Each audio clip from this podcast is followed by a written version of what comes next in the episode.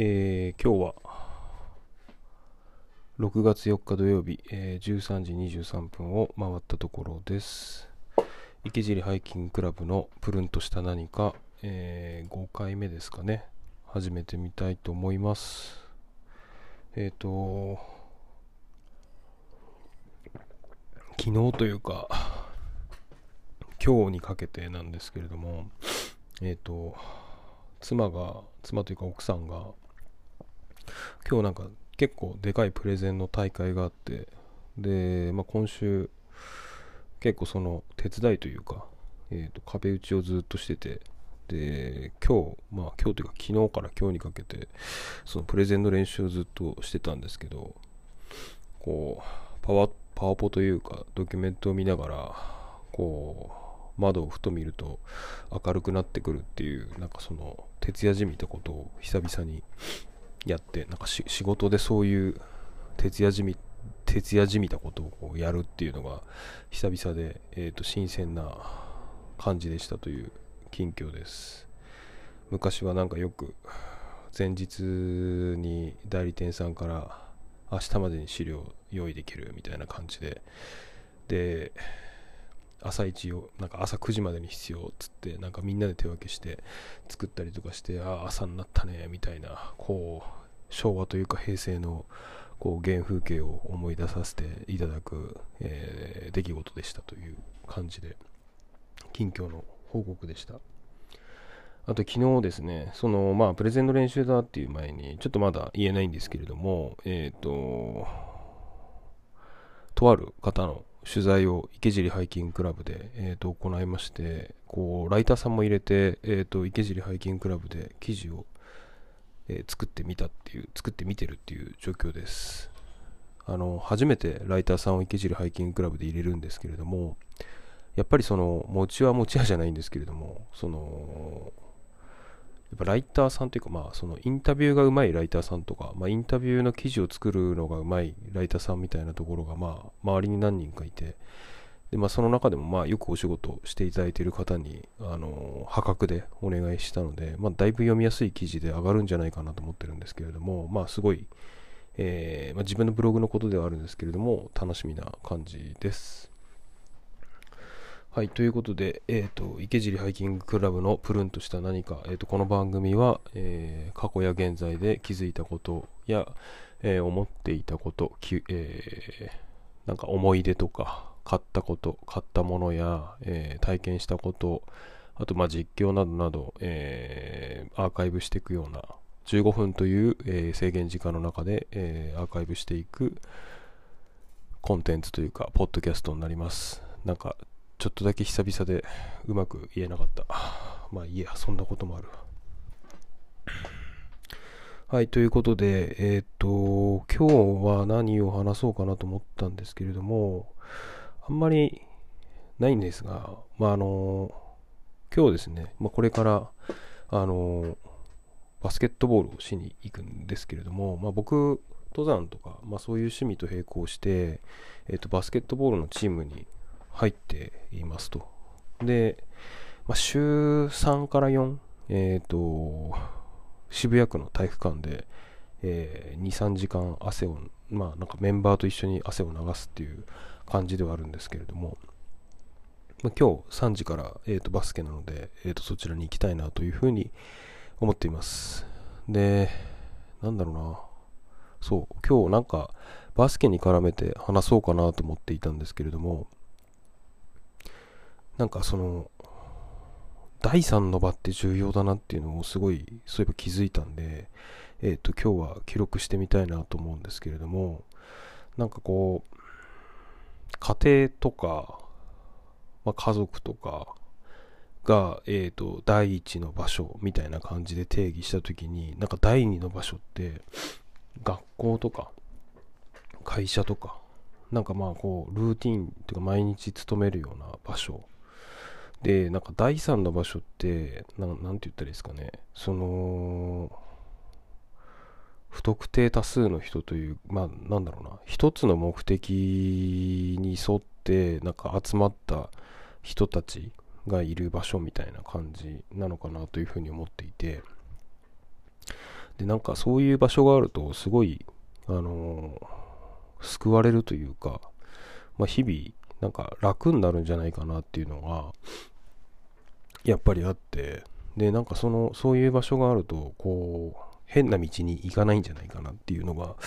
あって、まあ、うまく言えないんですけれどもまあなんか家庭と会社っていうだけになるとそのなんだろう肯定してくれる場所っていうのが少ないというかあとまあその刺激っていうのがまあなんだろう単調になるというかあのそんな気がしていてあの第3の場所まあ何でもいいと思うんですけど僕の場合はバスケっていうのがあって僕の体験でいくとやっぱりそのまあ18で上京して東京で1人暮らしをしていて、まあ、会社でえっ、ー、とまあ、自宅、まあ、家族はその時いなかったんで、まあ、そういったところの、まあ、往復っていうところで趣味は、まあ、そのその当時はクラブに行ったりとか、まあ、美術館に行ったりとか、まあ、そういうななんて言ってんですかねかっこつけた趣味だったのかな？だったんですけれども何分その最初にした仕事がクラブのイベント会社だったんでなんかストレス発散の場所でもある、えーと、クラブっていうのが、まあ、イベントとかっていうのがなんかちょっと仕事チックになっちゃってでなんかその普通にクラブに行ってもなんかこう名刺の交換したりだとか、まあその仕事の話したりだとか、なんかちょっとこうストレス解消できないなみたいな感じだったんですけれども、まあ上京して25、6歳かな ?7 歳ぐらいの時に、あのとあることがきっかけで今のバスケットボールクラブに、えーと、入らさせていただくようになってで、まあ、そこはなんだろうバスケっていう目的によって集まった人たちなので、なんか、その、変な肩書きとか、まあ、仕事のどういう会社に勤めてるとか、まあ、全く関係なくバスケっていうところでつながっていて、で、バスケが楽しい、えー、バスケで勝った負けたっていうところが結構、なんだろう、その結果としてみんなで喜びを分かち合うみたいな場所。で、まあなんかその、バスケ終わった後に、まあ、ご飯食べに行ったりとか、してでその僕にとってはすごい衝撃的というかまああのー、なんだろうな。結構ためになためになったっつったら失礼なんですけどそのすごいありがたかった場所。でまあ今もありがたい場所だなというふうに思ってるんですけれどもやっぱりその会社と自宅の往復でクラブとか、まあ、美術館とか、まあ、そういったとこばっかり行ってた頃ってどうしても視野が狭くなるというかなんか、うん、クラブが悪いってわけじゃないんですけれども、まあ、ある意味そのクラブっていう価値観ででちょっとやっぱりその仕事も絡んでたこともあるので何て言ったらいいかな。その肩書きだとか、どこの会社にいるだとか、まあ、どういう取引してるとか、まあ、そういうつながりとかもうっすら根底にはあったんで、なんか、どうしてもその、なんだろうな、偏ってしまうっていうところがあって、でもバスケってやっぱり、その、まあ、ある意味健全で、その、本当にバスケが楽しいっていうところでみんなつながっていて、なので、その、普段クラブ行かないような人とか、まあ、あとその、もっと全然違うジャンルの人とか、まあ、スポーツ畑の人とか、まあ、あとその、すごい、その当時は僕が関わったことないような大手の企業に勤めてる人とか、あとはまあ、何の仕事してるのかわかんない人とか、まあ、いろんな人とこう、付き合うことができて、なんか、そこ、それがすごい自分にとって、あのー、視野を広げてくれたというか、偏っていた視野を広げてくれて、で、なんかそのバランスが取れるようになってきたと。で、まあその会社仕事、会社仕事、自宅みたいな感じの、こう、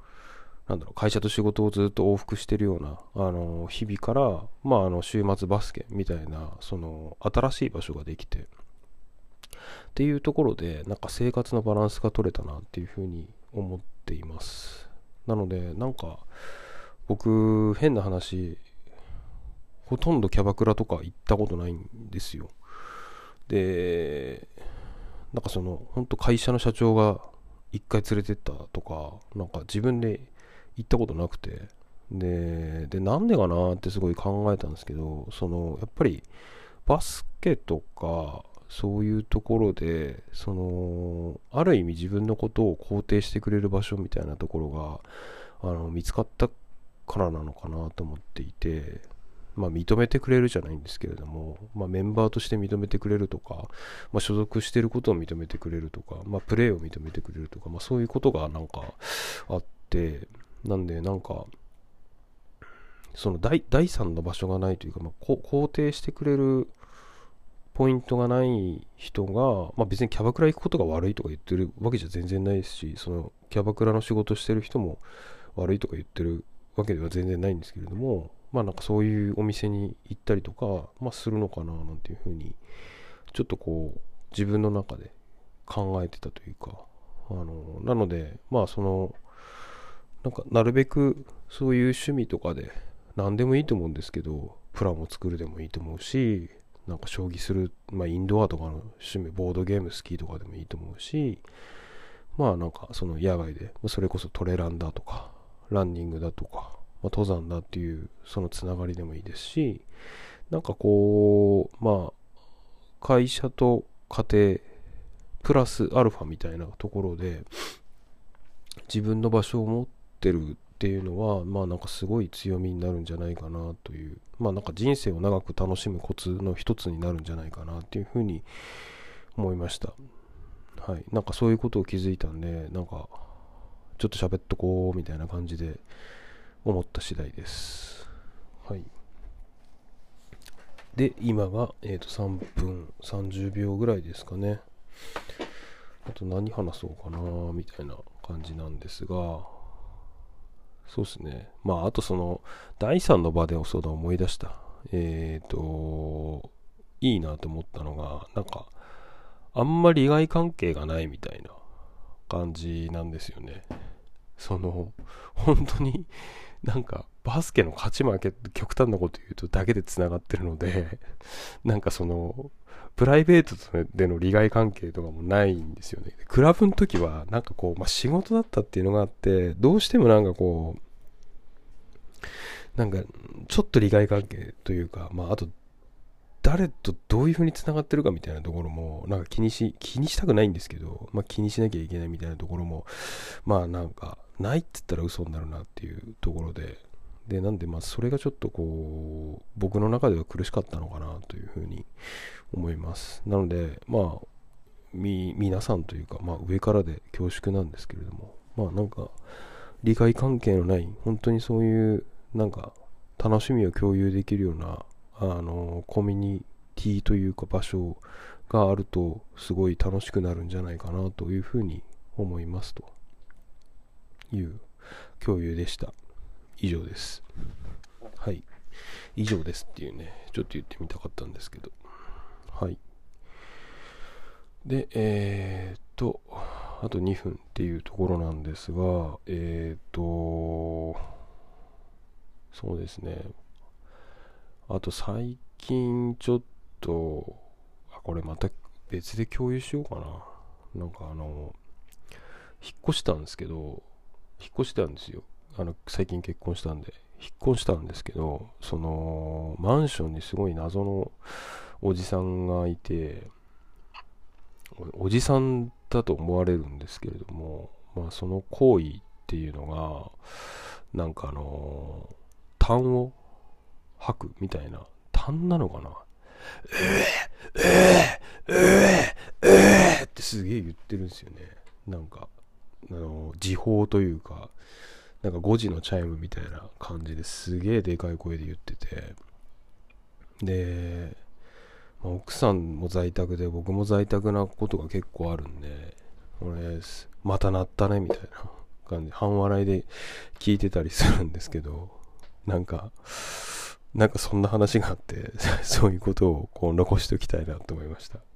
本当あのおじさん何やってんだろう痰吐いてんのかなすげえな。皆さんの家の近くにもそういうなんか謎の行為、行動、行為をしているおじさんっていませんかねっていう、なんかそんな話でした。うえってすごいんだよな、音が。本当に。なんか最近晴れてて、こう青空見ながらボケーっとしてる時にそういうのになるとすごい萎えるというか、ウケんなーって思いながら聞いてます。その時報を。今度録音できたら、できねえか、してみたいなというふうに思います。はい、ということで、えー、と15分経ってしまいました。えー、池尻ハイキングクラブのプルンとした何か、えー、今回は5回目。えー、ということで、えー、以上にしたいと思います。ありがとうございました。今からバスケに行ってきます。今日は土曜日、えーと皆さんもいい週末を過ごしてください。また。